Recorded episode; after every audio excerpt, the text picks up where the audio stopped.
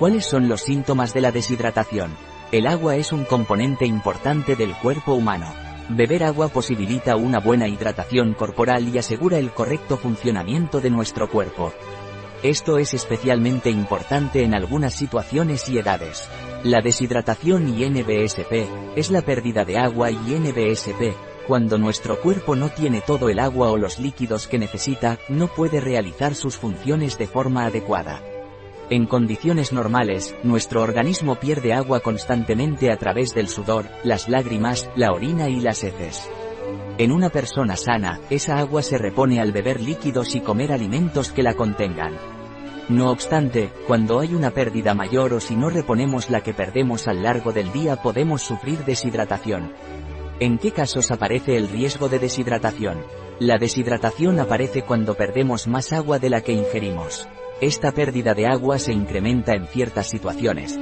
Cuando se presenta fiebre elevada, diarrea o vómitos y a la pérdida excesiva de líquidos añadimos el consumo insuficiente de agua, la deshidratación puede aparecer fácilmente. Las niñas y los niños, mujeres embarazadas o en periodo de lactancia y las personas mayores de 60 años son especialmente susceptibles a la deshidratación por pérdida hídrica en días calurosos, así como por la realización de ejercicio intenso. En ocasiones, puede ser causada por medicamentos, como los diuréticos, que comportan una mayor eliminación de líquidos y electrolitos del cuerpo. Síntomas Los síntomas de una deshidratación son, sed boca seca, micciones menos frecuentes, piel seca, aturdimiento, mareo, confusión y fatiga, entre otros. La prevención no siempre existe un indicador precoz confiable de la necesidad de agua del organismo. Hay personas, en especial las personas mayores, que no tienen sed hasta que están deshidratados. Por eso es importante avanzarse siempre a la sed y proporcionar agua a nuestro organismo antes de que nos la pida. Sobre todo cuando se está trabajando, jugando o haciendo ejercicio bajo el sol en días calurosos.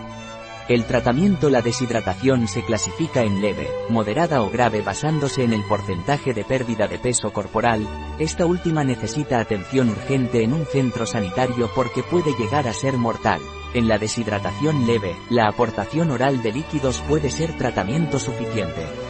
Es mejor suministrar con frecuencia pequeñas cantidades de líquido, especialmente en niñas y niños utilizando una cuchara o una jeringa, en vez de forzarlos a beber una cantidad grande de líquido de una sola vez, ya que esto puede producir más vómitos. Conseguida la tolerancia, se puede incrementar el volumen que se administra de forma gradual. En ocasiones la ingesta de agua puede resultar insuficiente ya que, además de agua perdemos electrolitos. Por eso existen soluciones de rehidratación oral que permiten reponer el agua y las sales, y permiten al organismo recuperarse. Consejos Es importante vigilar cuidadosamente a los enfermos, especialmente bebés, niños o personas de edad avanzada. En caso de sospecharse un proceso de deshidratación, se debe buscar asistencia médica antes de que la persona desarrolle una deshidratación moderada o severa, Incluso cuando la persona está bien de salud, debe consumir líquido suficiente todos los días, especialmente cuando el clima es cálido o se hace ejercicio.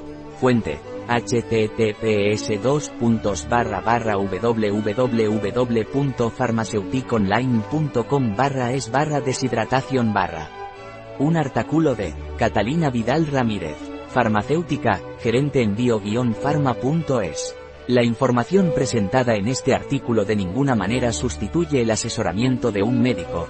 Cualquier mención en este artículo de un producto, no representa el respaldo de ODS, Objetivos de Desarrollo Sostenible, a ese producto.